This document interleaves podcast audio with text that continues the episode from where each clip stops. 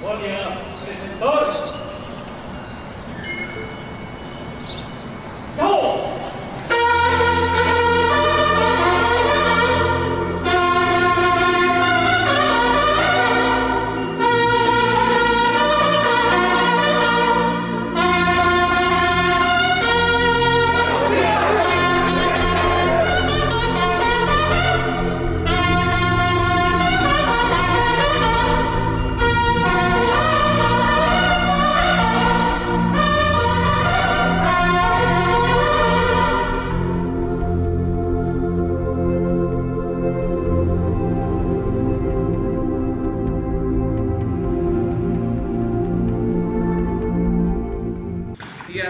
Pues estamos iniciando esta semana de septiembre, esta semana patria, y vamos a participar en la ceremonia de conmemoración de la hazaña, de la defensa del castillo de Chapultepec de los niños héroes. Vamos a estar en esa ceremonia el día de hoy. En la semana vamos a participar en las festividades del grito, el día 15, el día 16 vamos a participar en la ceremonia y en el desfile militar que se va a llevar a cabo. El día 17 eh, asisten invitados, presidentes de países de América Latina y del Caribe, primeros ministros, porque el día 18 tenemos un encuentro de la CELAC de todos los miembros de este organismo, presidentes, primeros ministros de América Latina y del Caribe, que nos vamos a reunir. El día 19, muy temprano, tenemos que izar la bandera era medio asta para recordar a quienes perdieron la vida con los temblores de 1985. Eh, Todo esto es la semana que estamos iniciando. La semana anterior eh, enfrentamos muchos problemas por las inundaciones, por el temblor, derrumbes, pero estamos saliendo adelante con la participación conjunta, coordinada de los gobiernos, de los gobiernos municipales, de los gobiernos de los estados, del gobierno federal. Estamos ayudando a la gente damnificada en distintos estados de la República y lo vamos a seguir haciendo. Vamos a comenzar entonces la semana con el informe de quién es quién en los precios de Ricardo Sheffield. Muy buenos días, señor presidente. Buenos días a todas y a todos ustedes.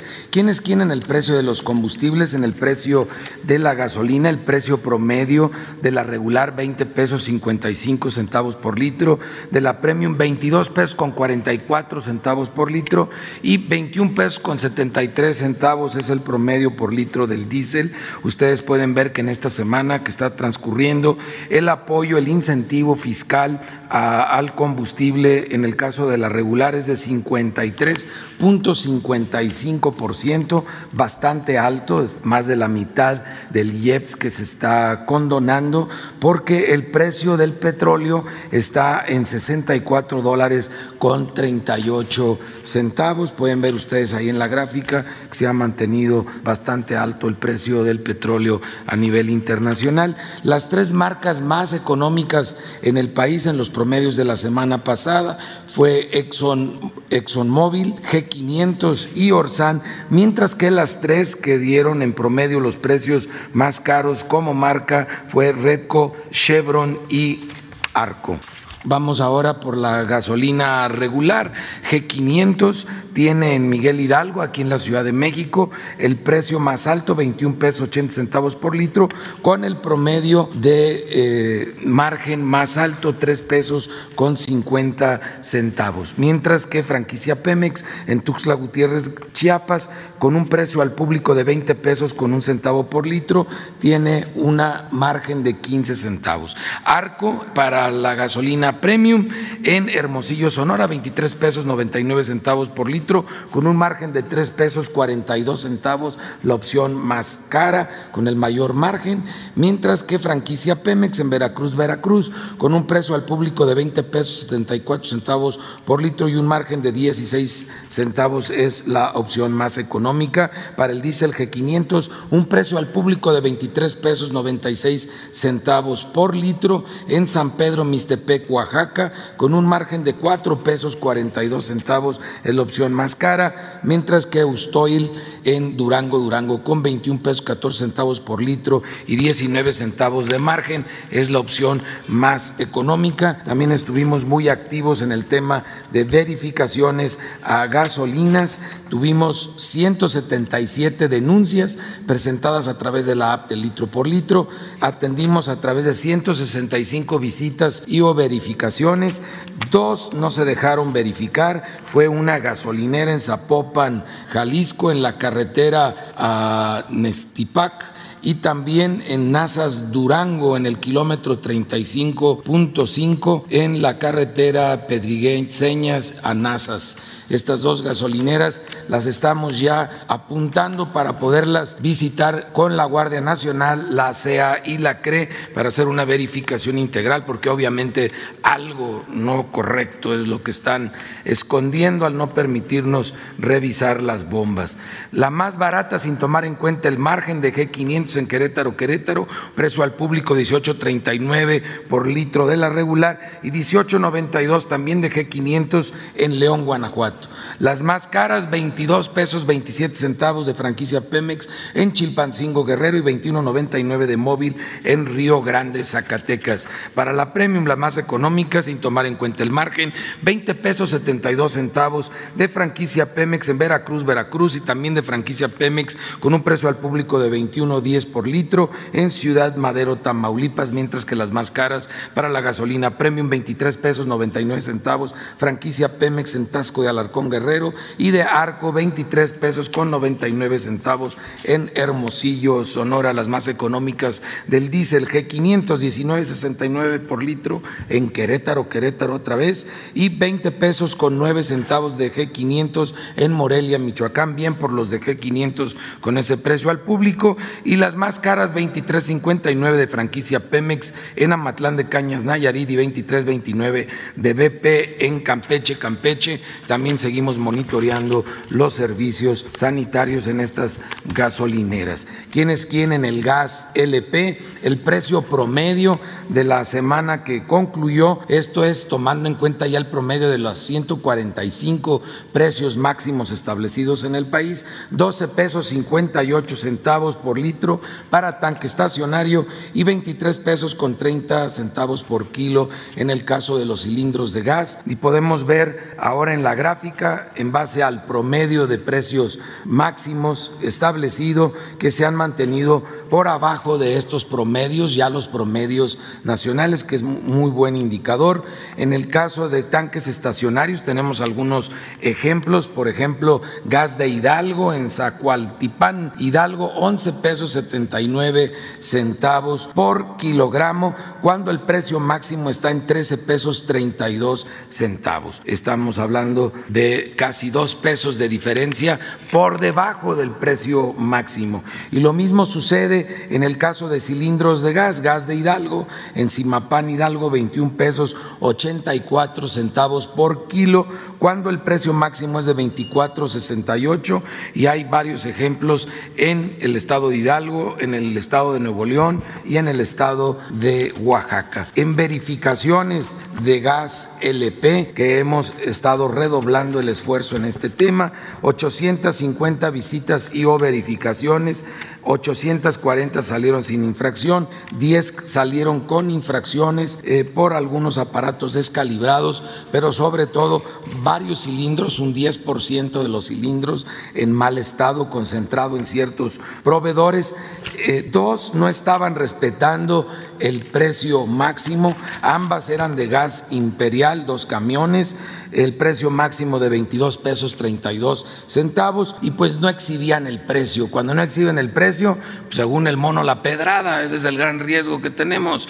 Y por eso estos dos camiones fueron suspendidos, obviamente estaban vendiendo por abajo del precio máximo, si no sería lo primero que presumirían a la hora de vender el, gas. Y una estación de carburación que fue cerrada por la ASEA, no cumplía con nada y nosotros eh, tomamos control de los cilindros de gas, lo cual nos aumentó el promedio de los cilindros de gas porque estaban en pésimo estado todos los cilindros de gas de esta estación de carburación que se encontraba en Cuatlancingo, estado de Puebla. Seguiremos estos trabajos en coordinación con la CRE, con la CEA y con el respaldo de la Guardia Nacional, como también en algunos operativos agradecemos el apoyo de la Secretaría de Marina. Toca remesas. ¿Quiénes quieren las remesas? Otra vez nuestros paisanos, héroes y heroínas que desde los Estados Unidos siguen rompiendo récord en el envío de remesas.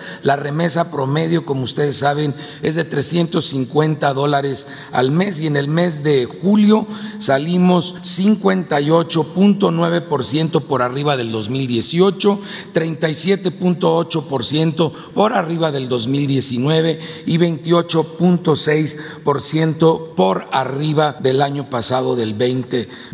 Si nosotros viéramos la gráfica hacia años atrás es todavía más bajo. O sea, realmente este, este año se han roto todos los récords y es de dar ese gran reconocimiento a las heroínas y héroes que trabajan en los Estados Unidos, que están trabajando dobles turnos y haciendo el trabajo que luego en ese país muchos otros no quieren realizar y con esto fortaleciendo a mamá o esposa acá en México. La mejor opción para enviar sus remesas en efectivo fue Ulink que no cobra comisión, cero, cero, cero, dólares y cero centavos de dólar, y el tipo de cambio fue de 19 de 19.90 el promedio de Ulink, mientras que la peor opción, porque cobra comisión y tiene un tipo de cambio más bajo, te da menos pesos por tus dólares, fue Western Union, que al final daba 6.589 pesos con 96 centavos por los 350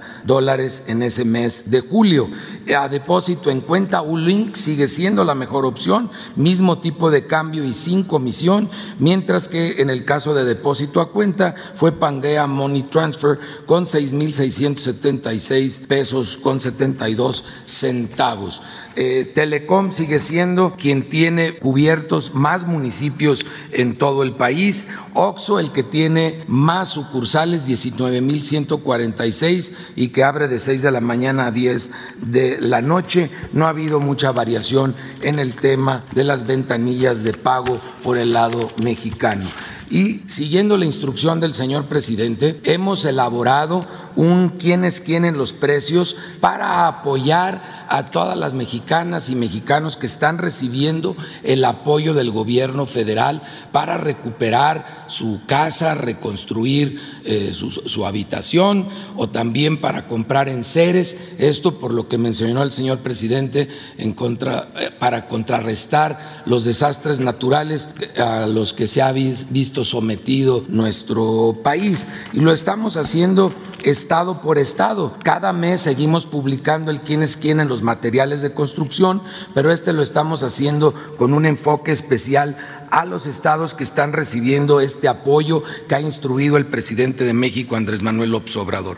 En el estado de Hidalgo, que tenemos el ejemplo, pueden ver los principales materiales de construcción y cuál es el precio unitario. No son precios de mayoreo, son precios de menudeo, por lo tanto, no debe en el estado de Hidalgo de pagarse más de este monto por una varilla, por un costal de cemento, un costal de, de cal, pero también estamos haciéndolo con los principales en seres domésticos, cafetera, colchón individual, estufa, lavadora, licuadora, olla de presión, refrigerador, que son los artículos que están comprando quienes se han tenido que padecer estas circunstancias de embates de la naturaleza. Lo estamos haciendo en el estado de Hidalgo, lo estamos haciendo en el estado de México, en el estado de Guerrero, en el estado de Puebla, en Veracruz, como también lo estamos llevando a cabo en el estado de Nayarit, en el estado de Jalisco, en Baja California,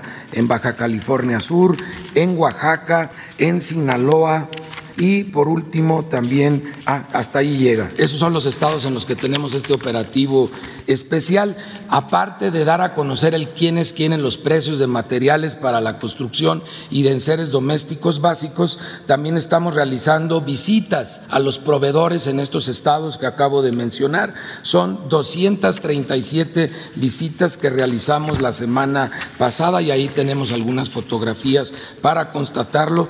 Afortunadamente no encontramos proveedores que estuvieran hasta este momento abusando y pues para que ninguno se pase de rosca, por eso darles a conocer estado por estado cuál es el precio unitario de estos productos y que aprovechen bien el apoyo que se está dando por parte del gobierno federal para que efectivamente se invierta en material para construcción o reponer en seres domésticos básicos que se hayan perdido por estos desastres naturales. Muchas gracias. Gracias. Vamos con los videos. La Secretaría de la Defensa Nacional informa los avances en la construcción del Aeropuerto Internacional Felipe Ángeles al 13 de septiembre de 2021. En la pista norte y central, plataformas y rodajes, se realiza la aplicación de riego en pista y tendido de concreto en márgenes de calles de rodaje, como parte de la estructura de los pasos a desnivel. En la terminal de pasajeros, se lleva a cabo la colocación de iluminación e instalación de equipo eléctrico, hidrosanitario, aire acondicionado, contra incendio y sistema de inspección de equipaje documentado. Asimismo, la colocación de plafones de doble nivel en pasillos del Centro de Datos General. En el eje troncal de circulación y obras complementarias, se ejecutan trabajos de habilitado y armado de acero de la base para la escultura del general Felipe Ángeles en la glorieta de acceso. Y en el área de transferencia de seguridad del AIFA se realizan trabajos de aplanado fino en muros exteriores. En la vialidad y barda perimetral se trabaja la excavación en caja para paso a desnivel en la conexión del eje 20 y 40, así como el relleno de terraplén en el eje 10 del entronque Nextlalpan. En la interconexión vial tramo caseta Tultepec-Santa Lucía se continúa con las actividades de sembrado de pasto y árboles, detallado de las bases y colocación de las letras para los monumentos. A la fecha, se han generado 116.015 empleos civiles. Faltan 189 días de construcción. Es viernes 10 de septiembre. Hoy me acompaña el gobernador de Tabasco, a quien le agradecemos todo el apoyo que nos ha dado el gobierno del estado. Seguimos con el montaje de estructura metálica ya en los racks y en las plantas de proceso. Va el reporte esta semana. Esta semana arribó al puerto de Dos Bocas el buque MUV Midland Trader, procedente del puerto de Lázaro Cárdenas, Michoacán, con 20.000 toneladas de acero de refuerzo para la obra civil de la nueva refinería. Se llevó a cabo la descarga de varillas que serán utilizadas en la construcción. En el área de proceso, se lleva a cabo el montaje de estructura de soporte en los racks de tuberías, así como la instalación de charolas para alojamiento de cableado. Las subestaciones eléctricas del paquete 1 se encuentran en etapa final de obra civil y los paquetes 2 y 3 continúa el montaje de estructura metálicas e instalaciones de enterrados para la línea híbrida incendio y drenaje químico por parte de Samsung. Esta semana se llevaron a cabo reuniones de supervisión con empresas nacionales especializadas en fabricación de equipos y estructuras metálicas en Monterrey, Nuevo León y Guadalajara, Jalisco. Es 4 de septiembre, estamos en Monterrey, Nuevo León, en la empresa Menter. Esta empresa nos está haciendo 56 equipos para dos bocas. También aquí en México estamos construyendo. También aquí en Monterrey están haciendo las placas soldadas que van hacia las esferas de los tanques de almacenamiento. Estamos en Guadalajara, Jalisco, 6 de septiembre, y venimos a revisar, se está haciendo este taller, 503 equipos para dos bocas, se construyen aquí en México. En Guadalajara se está utilizando en esta fábrica de nombre Recal 40 mil toneladas de acero estructural para dos bocas. Todo esto ha generado empleo aquí en México. De 4.347 equipos de proceso, 511 se fabrican en Jalisco y 98 en Nuevo León. Otros más se fabrican en Altamira, Tamaulipas, Pueblo Viejo y Tuxpan, Veracruz, donde se supervisará próximamente. Con ello se cumple también que se utilice toda la mano de obra, materiales y talleres mexicanos que tengan la capacidad para ello y contribuir a la generación y manutención del empleo del país. Se desarrollan los trabajos de obra civil en el laboratorio y se trabaja en la fachada del cuarto de control central. En el edificio de mantenimiento satelital ya concluido, actualmente se utiliza para la residencia de obra donde se encuentran trabajando mujeres y hombres en funciones de supervisión, ingeniería e integración. La construcción civil de las 39 subestaciones eléctricas que darán servicio a la refinería registran un avance del 54% en su conjunto. Asimismo, ya están en sitio los equipos de las cuatro torres de enfriamiento e inicia su colocación, toda vez que las cimentaciones ya fueron concluidas. En el área de almacenamiento, se continúa con los trabajos de obra mecánica e instalación de tubería de interconexión y transporte de las 34 esferas y los 56 tanques verticales que darán servicio de almacenamiento y proceso. En el gasoducto y acueducto continúan los trabajos de tendido y soldadura de tubería, mientras que en los racks de integración de estructura metálica continúa el montaje de marcos en sus distintos frentes que concluirá el 30 de octubre de acuerdo al programa establecido. En el vivero se lleva a cabo el trasplante de plantas de ornato hacia distintas áreas verdes de la refinería. Semana 45 de 157. En el tramo 1 realizamos trabajos de excavación, afine y colado de plantilla para las obras de drenaje transversal y proseguimos el suministro, conformación y compactación de terraplén. En el tramo 2, seguimos con las actividades de limpieza del terreno, como de despalme y desmonte, y avanzamos con la llegada de rieles nuevos. La cifra ya asciende a 6.114 toneladas en el almacén de Pomuch. En el tramo 3, ejecutamos actividades para la construcción de pasos vehiculares, como el armado y cimbrado en el muro de estribo y el armado de acero en los muros de aleros. En el tramo 4, continuamos con los trabajos de adecuación de carretera, que incluyen actividades de colocación de subbase hidráulica construcción de muros de contención y pasos ganaderos. Finaliza la reubicación de árboles en tramo 5. Al día de hoy, como parte de la estrategia de mitigación ambiental, hemos reubicado 20.515 árboles y palmeras en el tramo Tulum-Cancún, lo que significa un 93% de la meta. El rescate de árboles son labores realizadas con el mayor cuidado posible. Gracias a las técnicas de expertos, tenemos un porcentaje de sobrevivencia de 80%. Para garantizar este porcentaje, seleccionamos árboles fuertes y sanos, sin síntomas de marchitamiento. Una vez seleccionados, elegimos la técnica de trasplante más adecuada. Al extraerlos, se coloca una malla de sombra que los protege de la deshidratación. Lo más importante a la hora de reubicar un árbol es definir el propósito que tendrá en su nueva ubicación. Muchos de los árboles reubicados tendrán su nuevo hogar en parques y escuelas, donde su sombra será mejor aprovechada. Al llegar a su destino, el árbol se introduce en una poseta previamente hecha. Una vez reubicado, iniciamos las actividades de monitoreo y cuidado constante para garantizar la mayor calidad de vida posible de los árboles.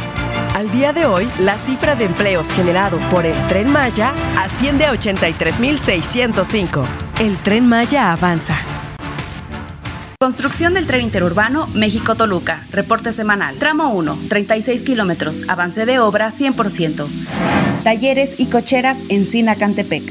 Las vías de lavado y sopleteado están terminadas y listas para operar. Se usarán en el mantenimiento diario de las unidades del tren interurbano. Viaducto 2 Continúa la colocación de canalizaciones, instalación de vía y colado de plintos de concreto en este frente. Tramo 3, 17 kilómetros, avance de obra 53%. PIP La Venta. Inició el seccionamiento del puente para su retiro. Se realizan cortes en sentido longitudinal con hilo de diamante y discos especiales para posteriormente desmontar por partes la estructura. Viaducto Mixto 2 se unen por medio de soldadura de campo las secciones de acero que fueron fabricadas en el taller de Guadalajara. Estos elementos serán transportados a la zona de casetas donde se instalarán sobre las columnas para formar el viaducto. Estación Santa Fe. Se montan los cabezales de acero fabricados en el taller para recibir los siguientes elementos que soportarán la estructura de la estación. La estación se construye sobre el vaso regulador Totolapa, que seguirá operando en convivencia con esta estación. Hondonada Zagarpa. Se construye la segunda columna para el viaducto en doble voladizo. A partir de cada una de estas, crecerán las traves en módulos equilibrados hacia ambos lados, hasta unirse en el centro del claro, llegando al mismo tiempo a los apoyos extremos del doble voladizo. Presa Tacubaya. Continúan los preparativos para el armado de la lanzadora de dovelas prefabricadas de concreto para la construcción del viaducto sobre la zona boscosa. Se continúa con el desasolve del vaso de la presa Tacubaya para el control de avenidas durante la época de lluvias. Secretaría de Comunicaciones y Transportes. El istmo de Tehuantepec es la franja más estrecha del país. El programa Istmo aprovecha esta posición para dinamizar la economía y generar bienestar en la población. A continuación, se informa el avance de obras a 13 de septiembre de 2021. En el puerto de Coatzacoalcos, estamos a punto de terminar los trabajos de dragado. Con un avance del 99%, se retiran 650 metros cúbicos de material lo que aumentará la capacidad de desembarque y agilizará el traslado de mercancías. En el puerto de Salina Cruz, como parte de las acciones para el cuidado del medio ambiente, trabajamos en la preservación de las tortugas golfinas. Llevamos a cabo recorridos de verificación por la zona de construcción del rompeolas oeste. Revisamos el estado de salud de los ejemplares a través de los caparazones. Ubicamos y protegemos sus nidos. De ser necesario, brindamos atención médica. Además, damos continuidad a los resolutivos de la manifestación de impacto ambiental con acciones de rescate y reubicación del caracol púrpura. En el ferrocarril del Istmo de Tehuantepec, continúa la remodelación de la vía en los cinco tramos. De Medias Aguas, Veracruz, a Salina Cruz, Oaxaca, se tiene un avance general de 63%. En el tramo 4, que va de La Mata a Colonia El Jordán, se concluye la compactación de la plataforma con rodillo neumático y la soldadura luminotérmica del riel. Y está en proceso la nivelación y el ajuste de la nueva vía. Por medio de un enfoque sustentable, el programa ISMO sienta las bases de una economía fuerte y diversificada con capacidad para preservar e incrementar el capital natural del Istmo de Tehuantepec. La Comisión Nacional del Agua informa los avances en la construcción de la presa de almacenamiento Santa María, Proyecto Baluarte Presidio. La presa tiene un avance físico general del 29.3%.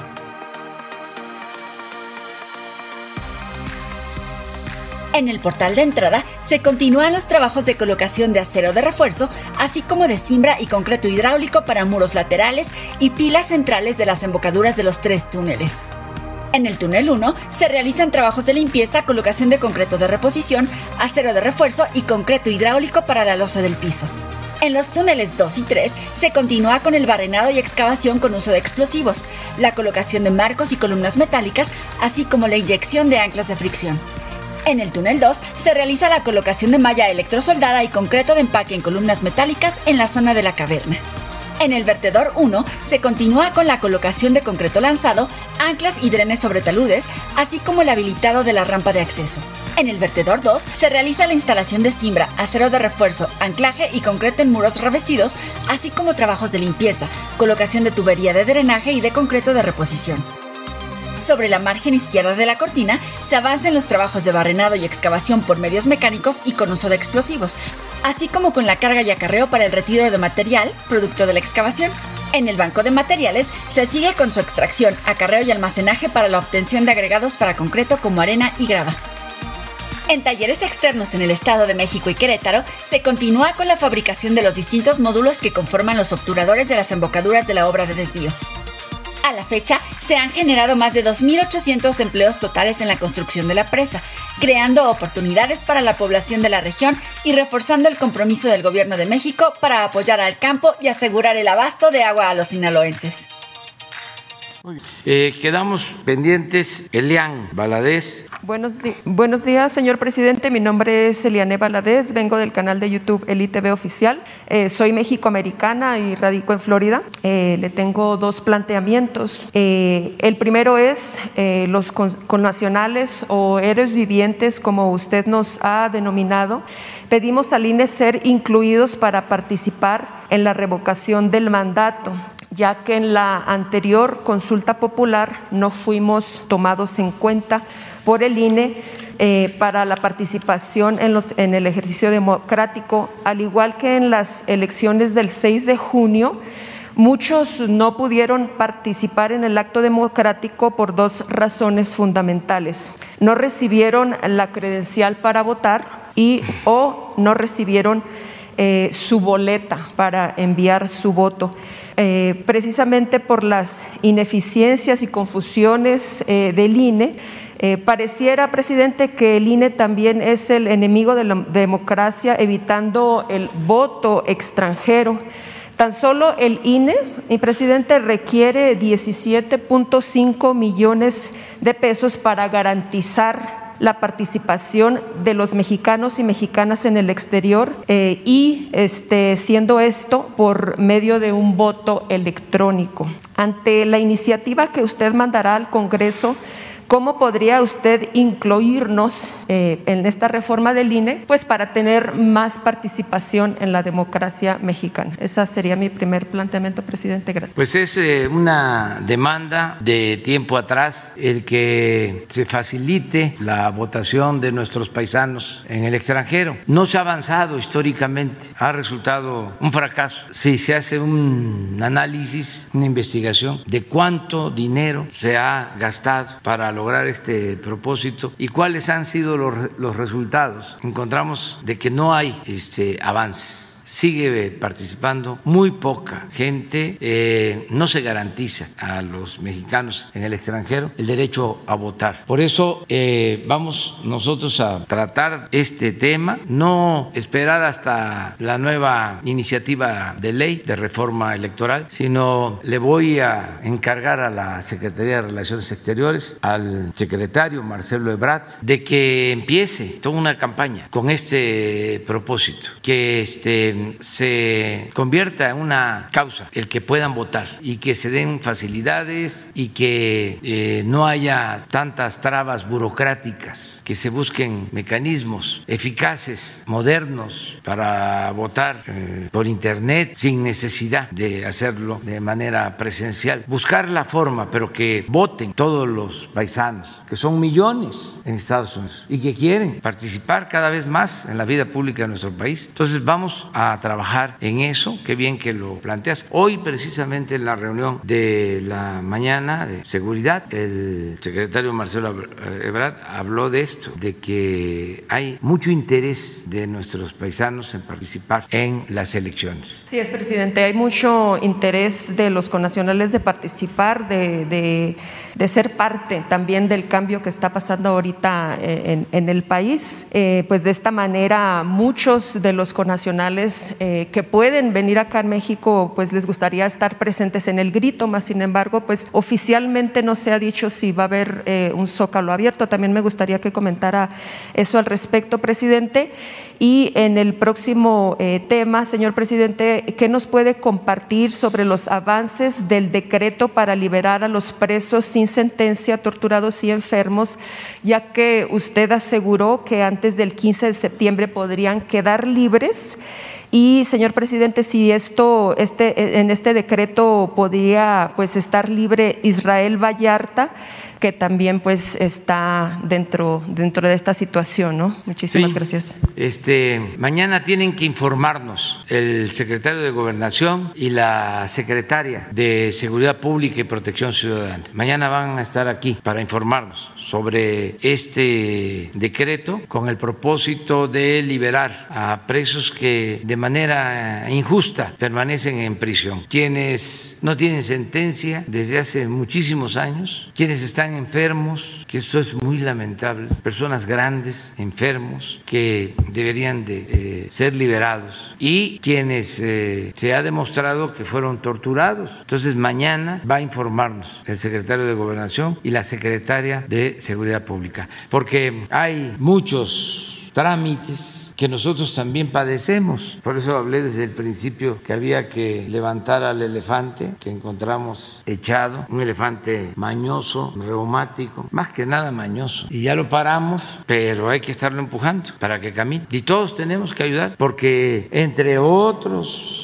problemas, tenemos que enfrentar las eh, inercias burocráticas. El no se puede, no hay, no hay, como decía el finado Héctor Suárez, ¿te acuerdan? No? Qué gran actor. No hay, no hay, no hay, no se puede, no se puede. Así, este, hay que estar todos los días empujando. Entonces se va a hablar con el presidente de la Corte, se hablaba a hablar con el fiscal, con el propósito de que se agilicen los trámites, se liberen eh, a muchas personas. Ya lo están haciendo gobiernos estatales. Tomó eh, el modelo, la decisión, la jefa de gobierno de la Ciudad de México y ya nos ganó, ya liberó como a 40 detenidos este, injustamente y va a liberar a más en estos días, según nos informó. Y nosotros no sé, yo creo que mañana va a haber respuesta sobre eso. Tiene que haber una respuesta. Muy bien. Este Julio Omar quedó pendiente. Gracias, presidente. Muy buenos días, señor presidente Julio Omar Gómez de Baja California Sur, informando la transformación,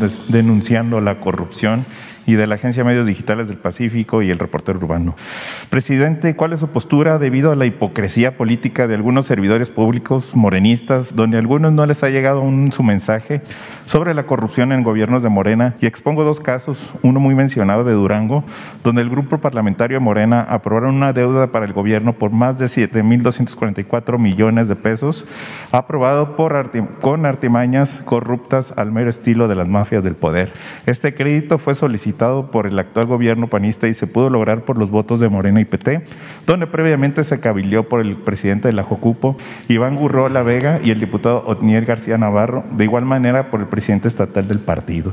La intención, convencer a sus compañeros de bancada y aprobar el crédito a cambio de un supuesto apoyo económico. El modus operandi del régimen del poder fue que llegado el momento de la votación por el crédito, los dos diputados, recalco sus nombres, Iván y Otniel, se salieron del recinto legislativo para no votar ni a favor ni en contra de la petición millonaria del gobernador. Me entró curiosidad por el tema porque ellos dos fueron nombrados a esos dos cargos por el propio Mario Delgado. Me sorprendió las tácticas puras de corruptos neoliberales. Los diputados presidentes traicionaron a sus compañeros diputados, al partido, a los valores de la cuarta transformación por actuar sin escrúpulos pensando en un bienestar particular. Considera si es adecuado que sean sancionados por su propio partido. Y en el, en el, en el segundo eh, tema de actos de corrupción, como periodista, como interlocutor de la sociedad y a su investidura, presidente, le hago saber sobre la información que nos hicieron llegar del ahora actual gobernador de Baja California Sur, Víctor Castro,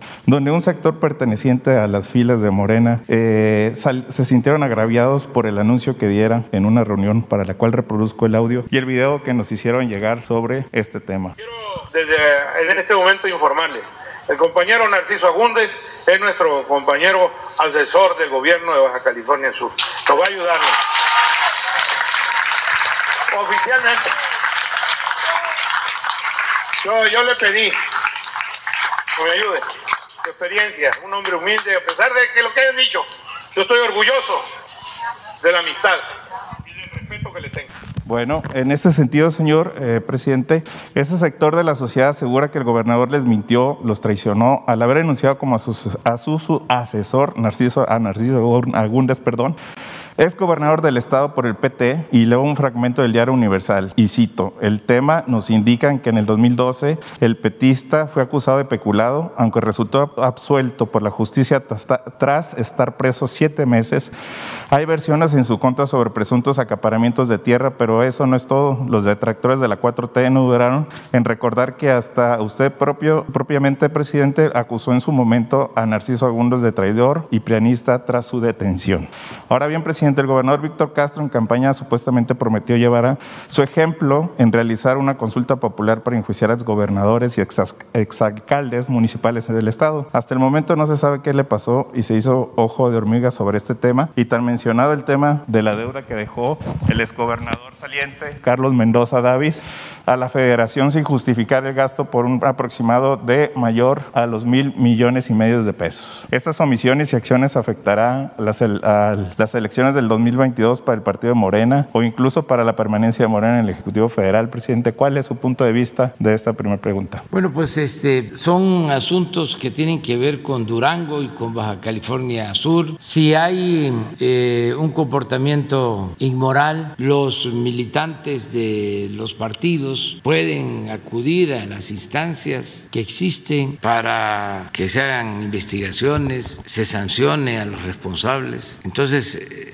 es un asunto que corresponde a los partidos, en el caso de Durango, eh, a investigar por qué este, votaron a favor del incremento de la deuda, si hay justificación sobre esto. Es importante saber en qué se va a usar el dinero. Históricamente se cuidaba, porque así lo establece la Constitución, de que todo lo que significaba deuda tenía que destinarse a inversión, a obras y a programas que pudieran ser auditados. Por eso era relativamente fácil saber cómo se habían endeudado los gobiernos. Entonces se tiene que eh, saber con qué propósito se solicitó esa deuda, que puede ser para obras en beneficio de Durango y entonces no está mal si no tiene recursos suficientes el gobierno del Estado. Puede eh, recurrirse a la deuda, desde luego, si tienen posibilidad de pagar, si hay para pagar intereses, el servicio de la deuda, se puede. Y si es para obras, para cuestiones en beneficio del pueblo. A veces son deudas de corto plazo que se contraen mientras llegan las participaciones federales y se pagan. Hay que ver qué tipo de deuda. Lo que también no debe de permitirse, y se puso de moda durante el periodo neoliberal, es de que se endeudaban los estados para este, tener recursos, pero además del pago de intereses se tenía que entregar una cantidad de esa deuda a los partidos que votaban para que se aprobara la deuda. Habían moches, acuérdense ustedes, en el gobierno federal, en el Congreso, en la Cámara de Diputados, las partidas de moche, que no se nos olviden, le entregaban a cada diputado una cantidad y a la fracción del partido o de los partidos, a cada fracción, una cantidad para repartir, para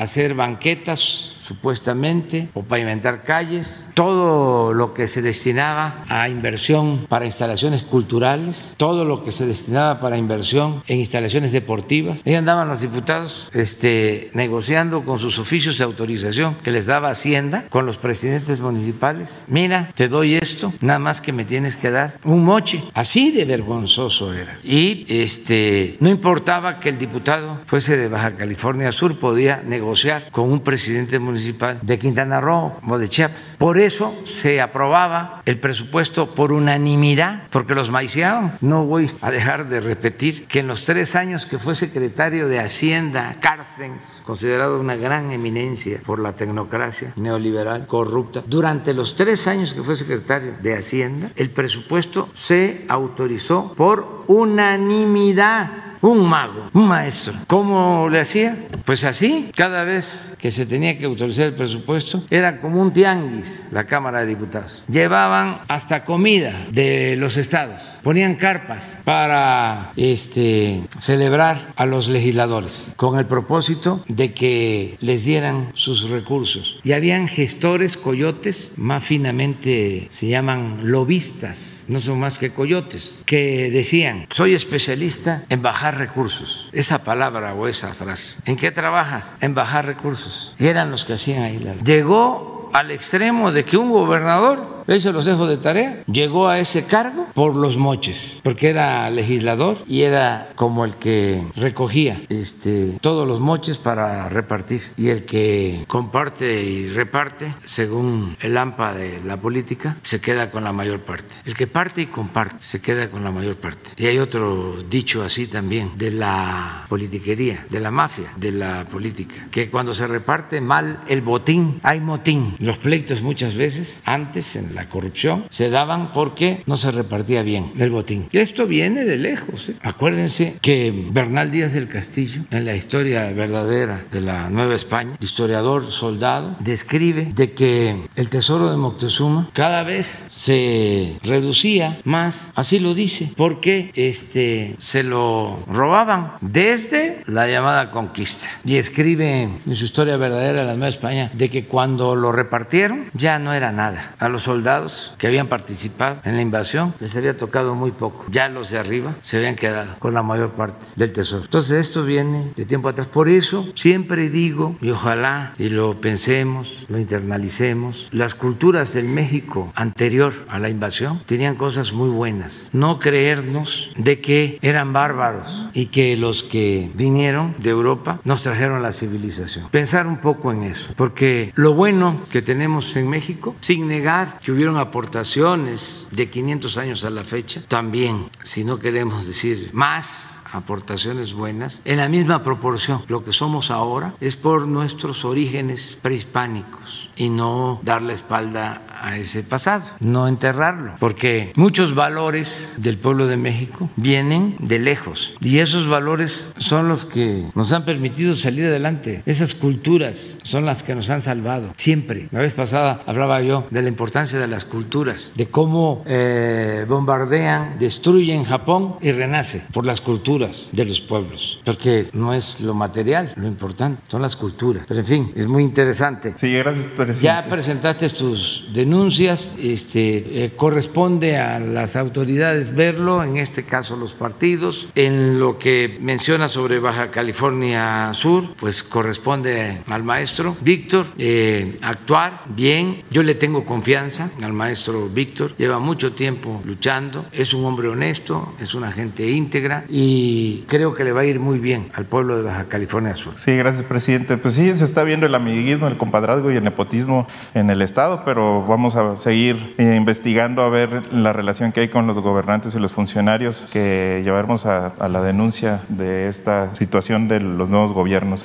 Presidente, mi última pregunta. Uno de sus grandes objetivos, hablando de moches, ha sido fortalecer a Pemex y garantizar el abasto suficiente de gasolina. Para ello, Pemex ha privilegiado sus alianzas con empresas gasolineras mexicanas, que son las que proveen la gasolina al público. Hay muchas quejas en el CRE, la Comisión Reguladora de Energía, que es uno de los llamados organismos autónomos al frente de Leopoldo Vicente Melchi García.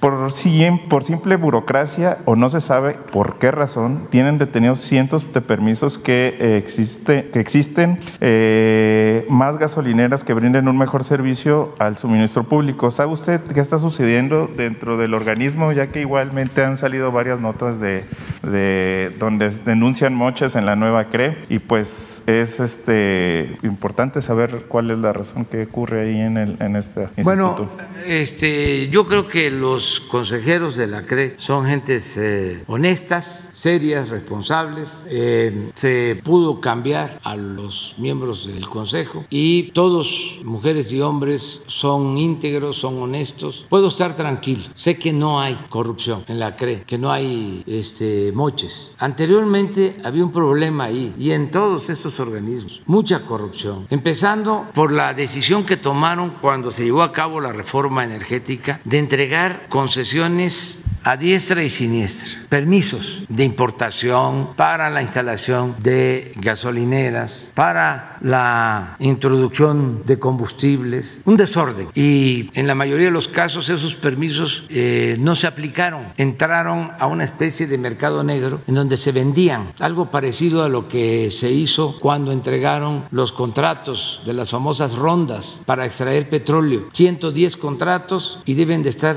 eh, en activo, deben de estar invirtiendo en 20 cuando mucho. Ya en sentido estricto deberíamos estarlos cancelando, pero no lo hacemos porque van a acudir a instancias internacionales y van a pedir que les paguemos indemnización. Entonces mejor no, que se queden ahí. Lo que hicieron fue venderlos. También hay un mercado negro. Imagínense, se convoca, se licita, se va a entregar este bloque en aguas someras, en las costas de Tabasco, una superficie considerable. Se inscriben quienes tenían influencia, agarraderas, ganaban, pero no para invertir y producir petróleo, extraer petróleo, sino para quedarse con la concesión y luego venderla y ganarse muchísimo dinero. Una vil especulación. Eso fue la llamada reforma energética. Decían, ahí están los considerandos de las leyes, que íbamos a estar produciendo 3 millones de barriles diarios con la reforma energética, porque iba a llegar a raudales la inversión extranjera. Nada. Por eso tomé la decisión desde el principio. No se cancela ningún contrato, porque son tan chuecos que hasta mí van a echar a mí la culpa de que si no invertían era porque yo no los este, apoyaba o no les permitía que invirtieran o les cancelaba sus contratos. Dije, no, todo el apoyo. Pero han pasado cinco años y de esos tres millones de barriles diarios, ¿saben cuántos están extrayendo? 20 mil barriles diarios de tres millones que ofrecieron. ¿No es un fraude? ¿No mintieron? Y todos los medios de información apoyando la llamada reforma energética. Me acuerdo que cuando Calderón había unos mensajes, a ver si de repente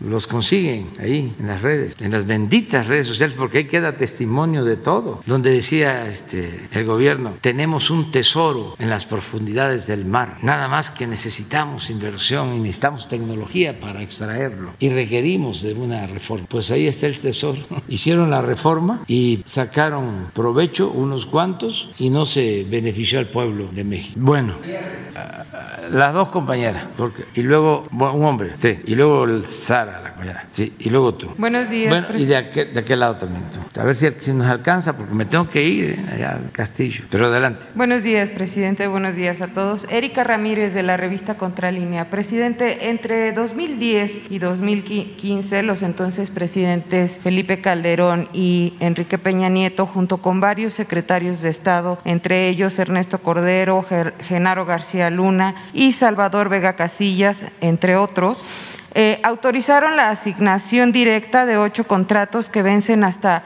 2032 eh, por 200 mil millones de pesos para seis empresas, ICA, Prodemex, Arendal, Homex, Tradeco y GIA, para la construcción de ocho reclusorios. Sin embargo, eh, estas empresas no hicieron el trabajo y subcontrataron las obras, a pesar de estar prohibido por tratarse de un tema de seguridad pública y de seguridad nacional. Eh, y bueno, solo fungieron como intermediarias para hacer negocios ilícitos. De acuerdo con el expediente que tenemos eh, aquí y en poder de contralínea, eh, abierto por la Fiscalía General de la República, todos estos exfuncionarios cometieron los delitos de fraude genérico, administración fraudulenta y ejercicio ilícito del servicio público y daño patrimonial en contra del Estado. Eh, ¿Cuál es su opinión respecto de que, bueno, estos dos expresidentes eh, ya hayan autorizado estos contratos y, bueno, hay 30 funcionarios involucrados en todo esto, exfuncionarios? Miren, em, yo ya expuse desde que tomé posición que no íbamos nosotros a presentar ninguna denuncia en contra de expresidentes, que íbamos a respetar la opinión de la gente, por eso lo de la consulta, me tocó presentar la iniciativa para que la gente decidiera si se juzgaba a los expresidentes, a Salinas, a Cedillo, a Fox, a Calderón, a Peña Nieto. Ya conocemos los resultados, salieron muchos a votar, fue muy importante, sin embargo no hubo promoción suficiente y también la gente no participó. Y depende mucho también de todos nosotros. Siempre son los ciudadanos los que tienen que eh, tomar la iniciativa. Todos tenemos que participar. Entonces, eso no significa de que como no hubo eh, participación suficiente y no fue vinculatoria, no significa que no se pueda juzgar, pero eso es un asunto que tiene que ver el Poder Judicial, básicamente, la Fiscalía y el Poder Judicial. Mi opinión desde que tomé posición era de que nosotros teníamos que pensar hacia adelante, de poner el ejemplo y no permitir nosotros la corrupción y no eh, empantanarnos en escándalos, en la política que se seguía de actos espectaculares, lo que hizo Salinas con eh, el dirigente petrolero y otros actos de ese tipo, para terminar eh, siendo un gobierno completamente corrupto. ¿no? ¿Para qué eso? Es mejor dar el ejemplo de que no va a haber corrupción y no permitir la corrupción. Sí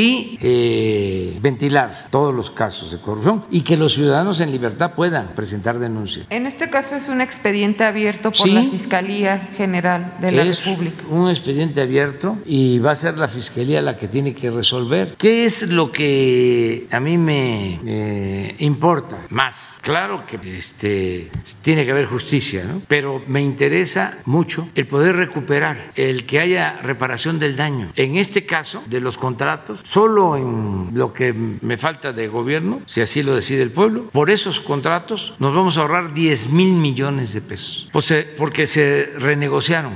Teníamos que pagar ¿sí? 16 mil 500 millones de pesos al año y se van a pagar 14 mil. Nos ahorramos 2 mil 500 millones por año. En cuatro años, porque cuenta este, son 10 millones, 10 mil millones. Lo mismo en el asunto de la planta de fertilizante, pues son 200 millones de dólares, aunque el señor dice que no va a pagarlos porque lo están mal aconsejando, pero yo estoy seguro de que él va a cumplir con el compromiso que suscribió, porque tienen que entregar esos 200 millones de dólares. Y así en muchos otros casos que podamos recuperar todo lo que podamos, porque es muy fácil meter denuncias. En estos casos, por lo general, eh, hay posibilidad de que acudan a instancias internacionales y en esos eh, tribunales no, no le va bien a los gobiernos. Siempre ganan las empresas y los particulares, tienen abogados que son especialistas en el tráfico de influencia. No es que sepan mucho de derecho, sino que tienen muchas influencias. Pues ustedes ya saben cómo se maneja todo lo relacionado con la impartición de justicia en el país y en el mundo. Es un asunto de cúpulas. Acaba la Corte, imagínense, de este,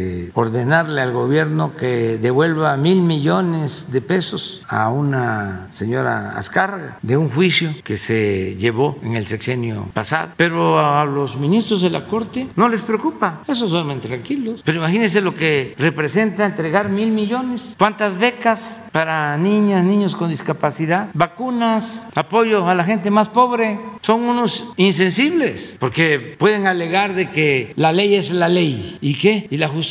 ¿Dónde queda? Que estuvo mal llevado el procedimiento. Bueno, ¿y por qué no reponen el procedimiento? ¿Por qué no se plantea que se reponga el procedimiento y se haga justicia? No es de que, ah, no presentaste a tiempo el escrito, te faltó ponerle la fecha, no asististe a la audiencia. Entonces, ¿cómo no se van a dar cuenta de que se trata de mil millones de pesos, que no están ahí para impartir justicia. Entonces, eso es un problema que tenemos. Entonces, si se puede llegar a un acuerdo y recuperar recursos, pues ya lo hemos hecho, lo hicimos en el caso del gas, esto de los reclusorios y en otros casos. Perdón, las empresas que, que estuvieron involucradas eh, serían tomadas en cuenta nuevamente en su administración para cualquier otro tipo de contratos, presidente. Sí, porque eh, si se hay, si se arreglan, no hay problema. También se tiene que tomar en cuenta de que por lo mismo de esta situación de intermediación que existía, la, empresa muchas veces que ganaba el contrato no era la que lo operaba. Ya muchas de esas empresas ya vendieron o entregaron eh, esos eh, recursos o los convirtieron en bonos y están en fondos este, financieros. Entonces ya pues hay que arreglar con, arreglarse con quienes tienen este, todavía esos fondos y lo estamos haciendo así. Un asunto delicado por tratarse de seguridad nacional, ¿no? Es un asunto muy delicado. Mire, yo eh, nunca eh, pensé de que estuviesen tan mal las empresas eh, de construcción. Y cuando empezamos a a gobernar, nos dimos cuenta de que tenían más abogados que ingenieros, buenísimos para el litigio, y le sacaban al gobierno lo que querían. En este tren Toluca, Ciudad de México, no solo es lo que destinaron para la construcción, destinaron miles de millones de pesos para liberar el derecho de vía, muchísima corrupción. Ahora, afortunadamente, también este, ya se está entendiendo las empresas constructoras de que son otros tiempos, que no tienen que dar moche, que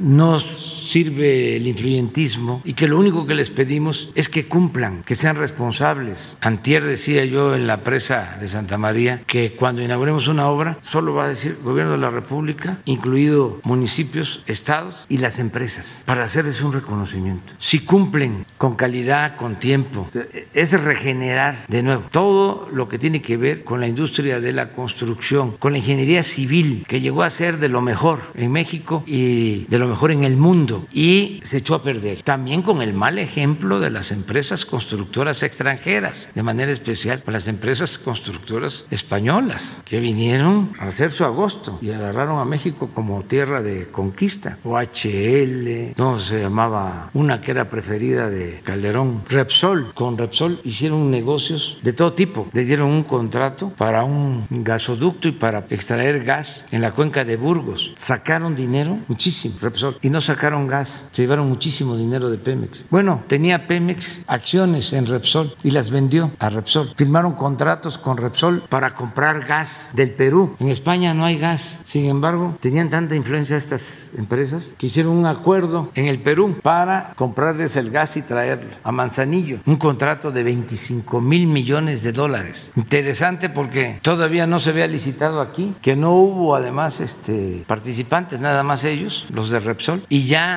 en Perú habían logrado el contrato informando de que ya tenían asegurado el mercado en México, que les iba a comprar del gas la Comisión Federal de Electricidad. Entonces, por eso las empresas extranjeras, en particular españolas, y las mexicanas, pues lo mismo, se echaron a perder. Ahora empieza de nuevo una empresa que fue eh, ejemplo, ICA, se echó a perder por completo. Está mencionada en este expediente. Sí, y ahora está en una nueva etapa que yo espero que este, se recupere, sobre todo que recupere el prestigio. Está dirigida por una mujer, Guadalupe Phillips, que me consta está interesada en que funcione esa empresa, porque Antier estuvo allá en Santa María, está en las obras, porque ¿qué eran estos empresarios del periodo neoliberal? Pues fifís, con todo respeto, no iban a las obras, se compraban aviones de superlujo, los modelos más recientes, avanzados, se daban vida de monarcas. Y entonces, pues así, ¿cómo? Solo con las influencias y con la corrupción. Don Antonio Ortiz Mena, que fue secretario de Hacienda en dos sexenios, dos, dos sexenios, y fue muy buen secretario de Hacienda, decía que eh, estaba permitido, desde luego, hacer negocios y que era necesario el que participaran las empresas, que era fundamental, y yo coincido con él. Pero decía algo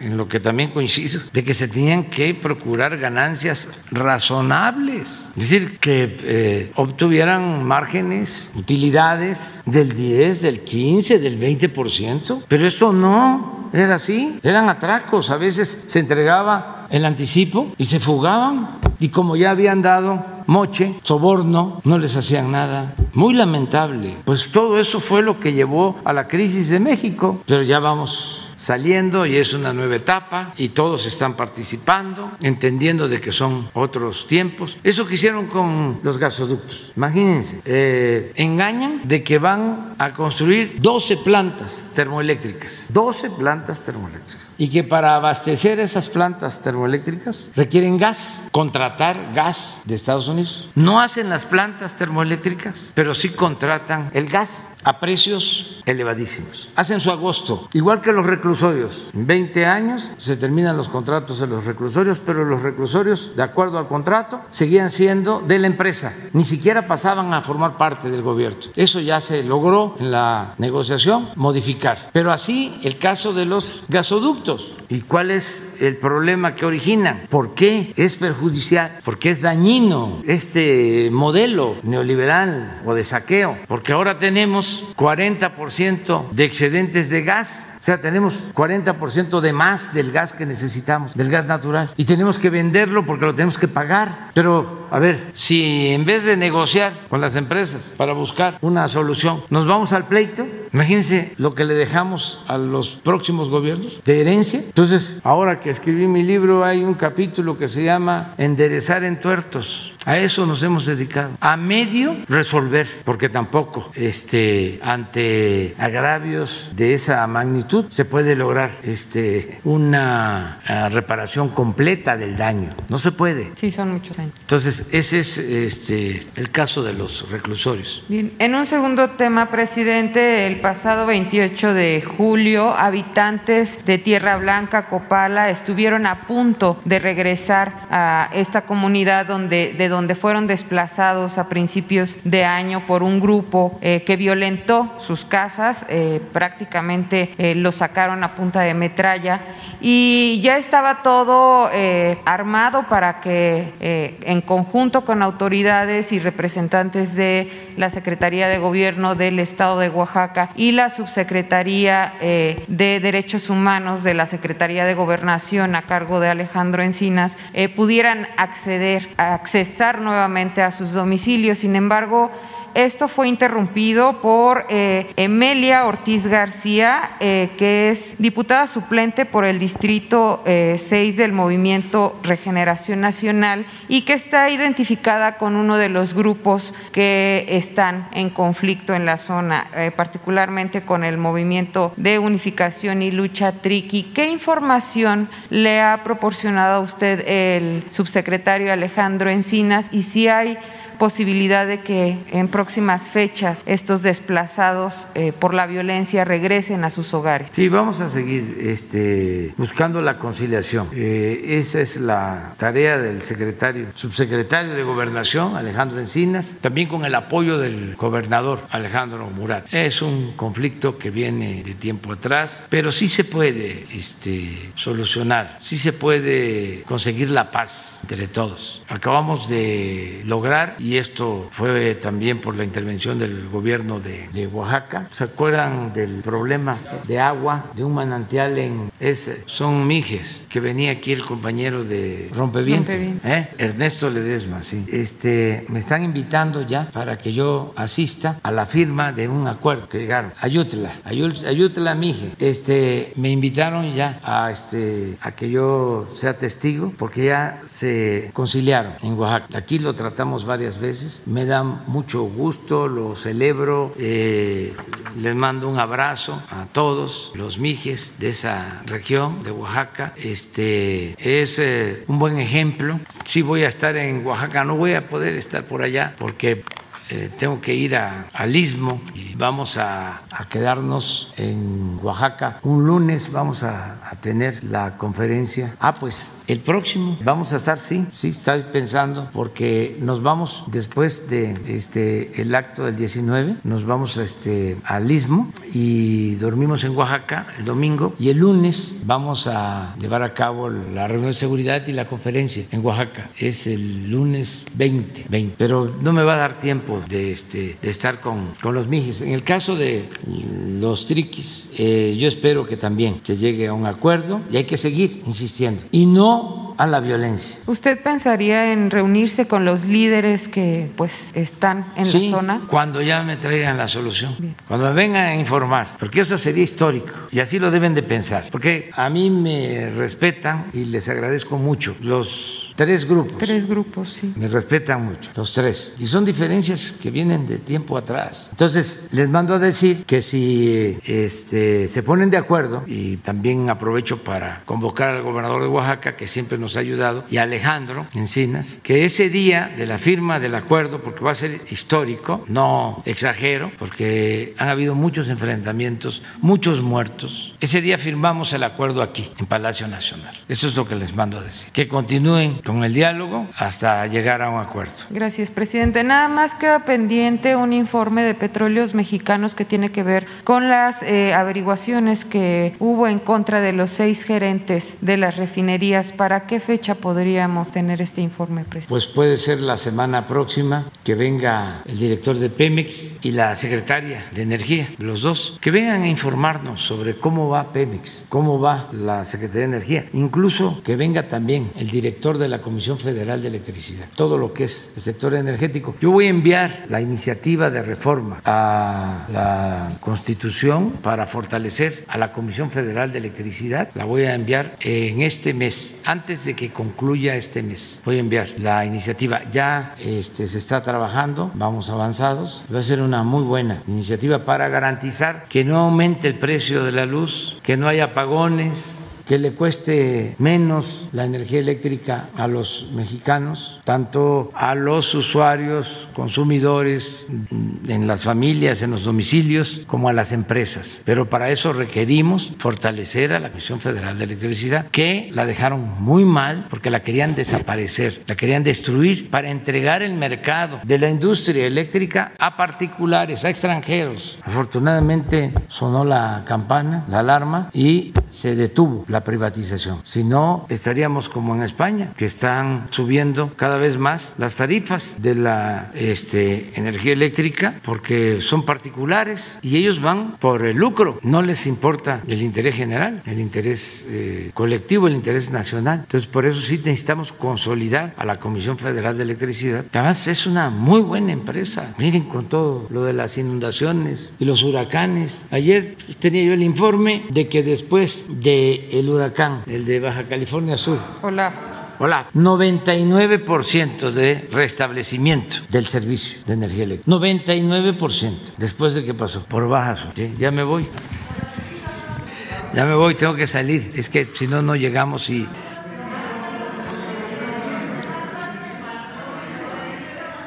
vamos a estar, va el grito, este, va a ser muy, muy importante. El grito nos va a emocionar a todos. Es una fecha histórica que no eh, podemos olvidar porque es eh, grandioso de cómo el cura Hidalgo da ese grito de libertad acompañado de un principio fundamental, de un propósito básico, la justicia, la justicia era un cura excepcional Hidalgo. Por eso lo trataron con tanta saña. Pero era un hombre excepcional, lo mejor. Es nuestro padre, es el padre de nuestra patria. Un cura rebelde, revolucionario, que amaba a los pobres, que amaba al pueblo. Entonces, ese grito representa mucho. Estamos viendo cómo lo vamos a conmemorar, cómo se va a celebrar ese día. Em, les aseguro de que en sus casas la mayoría de los mexicanos va a poder este, participar va a poder este, advertir todo lo que se va a hacer,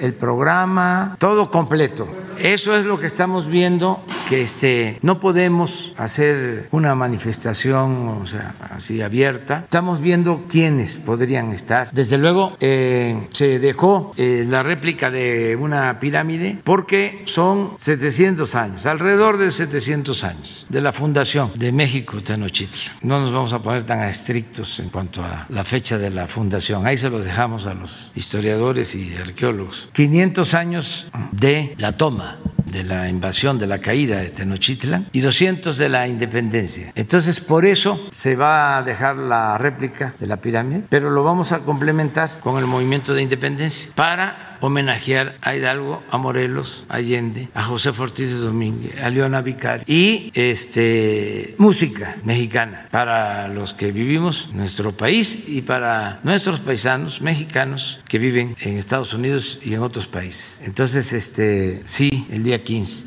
Sí, pero muy reducido. Eh, este, eh, es una conmemoración cívica. En México, eh, la Noche del Grito es de las festividades más importantes. Yo diría que es la festividad cívica más importante, porque la Navidad es la festividad religiosa que más se celebra en familia, pero cívico, en lo cívico, es la noche del 15, este, que hay reunión en las familias y todos ponen su banderitas y se da el grito. Y hay que seguir dando el grito de independencia, porque México es un país libre, independiente, soberano, y eso es un orgullo. Bueno, ya nos vamos. Se queda pendiente. Ah, por favor, el 16 hablamos.